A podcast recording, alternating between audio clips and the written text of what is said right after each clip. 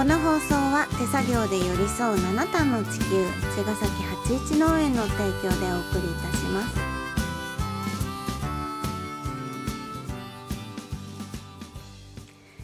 皆さんこんばんは八一農園園長ゆうです。こんばんは、ファーマーアキラです。八一オーガニックラジオ、本日もよろしくお願いします。はい、えー、じゃあ今日はですね、うんちょっと哲学について、哲学、うん。僕の大好きなジャンルなんですけども、あのーなんだろうな、そうだな、じゃあうん。そのマルクスのね、まあ、うんマルクスっていうかその西洋哲学ね、西洋哲学の面白いところは、うん。まあ、ひたすらその理性を使うんだけど、うん。ね哲学ってね。うん。であの西洋哲学ってひたすらその理性をさ、うん。まあ、理性と言葉を使うっていうかさ、うん。でもうとりあえず考えだよね。思考を戦わせるみたいな、思考のバトルだと思うんだけど、うん。僕は。でそのまあただ考えてるだけなんだけどね。西洋哲学ってある意味ね、うん。まあ、東洋哲学はそこに実践が入るっていうかさ。うん。まあ。それはもうあれじゃないの？仏教じそうゃない仏教はね、うん。修行とか入るでしょ、うんうん。であのでもその西洋哲学じゃ何が面白いかっていうとその理性を使うことにすごくあの意味があるっていうか、うん。でじゃあ理性って何なのかっていうと、ん。言うとっていうか、まあ、数学的な考え方っていうのは多分理性？うん。うん。なんていうの数学って1たす1は2とかでしょ？あー2たす2は4みたいなさ、うん。その絶対的なその正解があるじゃんね。うん。自分でうん2たす2は4かもって考えるわけではない。自分のアイデアではないじゃ。うん。んでその研ぎ澄ましていくってことだと思うのね、うん。より精度が高く正解に近いものがきっとあるっていうかこれなんか言葉で僕は説明がうまくできないんだけど、うん。それが理性を使って考えるっていうこと？そう理性を使うと,、うん。えー、と自分の頭で考えてるんじゃなくて、うん。理性で考えるってことだね。うん。うん。うんあの自我じゃなくて。そうそうそうそう、うんうん。なんか感情的に考えるとかでもなく、うんうん。いいとか悪いとかじじゃなくて、うんうん。なんか数学みたいなもんだって話、うんうん。うんねきっと、うん。そう。でそういう思考でうん。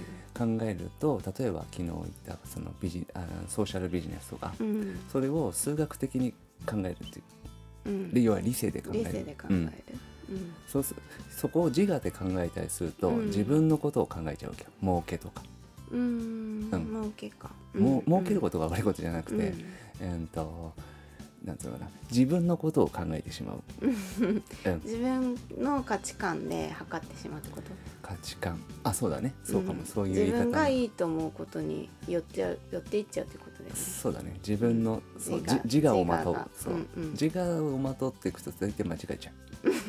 そうそう自分の感覚になっちゃうからね、そうどんどん。そううん。で理性っていうのは、うん。みんなに共通、うん。うん、人類共通、うん。うん、と文化とか問わない。うん。で過去も未来もない、うん。うん、数学とかもそうでしょ、うんうん。うん、そうつでもいつでも1たす1は2意にうんそうそう。そういう思考だよね。うん。だからその理性でたどり着いた答えっていうのは意外と間違いが少ないってことだね、うん。みんなにとって。みんなにとって、っうんうん。ていう思考だと思うね。うん。でそういうか理性を使ってそのソーシャルビジネスっていうのを僕は考えるべきだと思ってて、でそのためにあのずっと哲学を僕は勉強してきたんだと思うのね。うん。でその中でヘーゲルの哲学っていうのは、うん。本当にこれみんなに役に立つ、唯一じゃないか唯一って言い方もあれだけど、うん。まあいろんな哲学あるんだよ、うん。本当にいろんな哲学があって、うん。あのまだまだ僕も本当あこの人の哲学ちょっと勉強したいなっていうジャンルはいっぱいあるんだけど、うん。まあ、とりあえずねそのみんなに本当実践に応用できる哲学って結構少ないかもしれないよね。うん。うん、でヘーゲルはあの通通るとすごくいいっていうのは、うん。一つその弁証法っていう、うん。あの考え方があるんだけどうん。これはね、あのー本当に普段何気なく使ってるかもしれない思考かもしれない。うん。日常的に？そうそうそう、うん。二元論ではないわけさ。うん。例えば赤がいいとか青がいいうんどっちする？うん赤でしょ青でしょじゃなくてううんんじゃあ紫じゃん？みたいな。うんうん。一個上の概念に行くわけさ。ちょっと全然違うんだけどね本当に。でもまあい分かりやすく言うと、うんうん。うん赤か青かっていう話じゃなくて、うん。その赤例えば赤っていう、えー、とテーゼに対して、うん。いや青だろうっていうアンチテーゼがありますと、うん。うん、でそれを戦わせながら「うーん」っつって「紫でしょ」みたいな、うんね。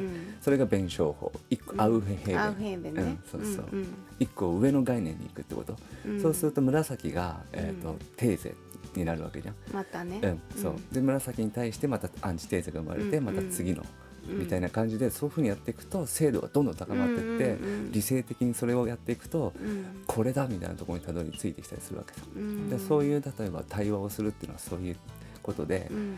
例えば僕が何か言いました。でうん。ゆうちゃんが、うん「でもこれはそれどうなの？こうこうじゃないの、ううん。ん、うんうん。あでもそうかもな、うん、でもこうじゃない」みたいな風にうん。話し合っていくと、うん。あのいいアイデアってすごく生まれてくる。うん。うんっていうことね、うん。これは本当にヘーゲルの哲学の本当いいところ。うん。これは現代でも本当使える。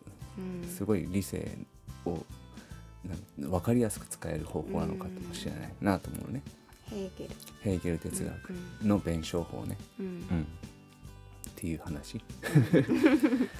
もうヘーゲル結局じゃあヘーゲルだだったらさ、うん。その後にさマルクスとかさ、うんいろいろみんなそれをヘーゲルをうん。元にっていうか、うん。まあ、先にヘーゲルがいたからうん。そこから哲学者たくさんその後のいるけどうん。結局ヘーゲルってこと？あーでもヘーゲルも、うん。そのヘーゲル右派左派っていうのがあるのね。うんうん。そのでえっとマルクスとかはヘーゲル左派って言われるんだよね、うん。でマルクスは最終的にヘーゲルめっちゃ影響を受けるんだけど、うん。最終的にヘーゲルさえも批判して乗り越えるみたいなんで、うんうん彼は唯物史観っていう、うん。あの哲学を持ったんだけど、うん。これちょっと長くなるからいいや唯物史観は、でもその唯物史観っていうその考え方もマルクスの考え方もすごく、あの現代的っていうか、うん。うん。唯物的歴史観ね。そうそうそうそう、うんうん。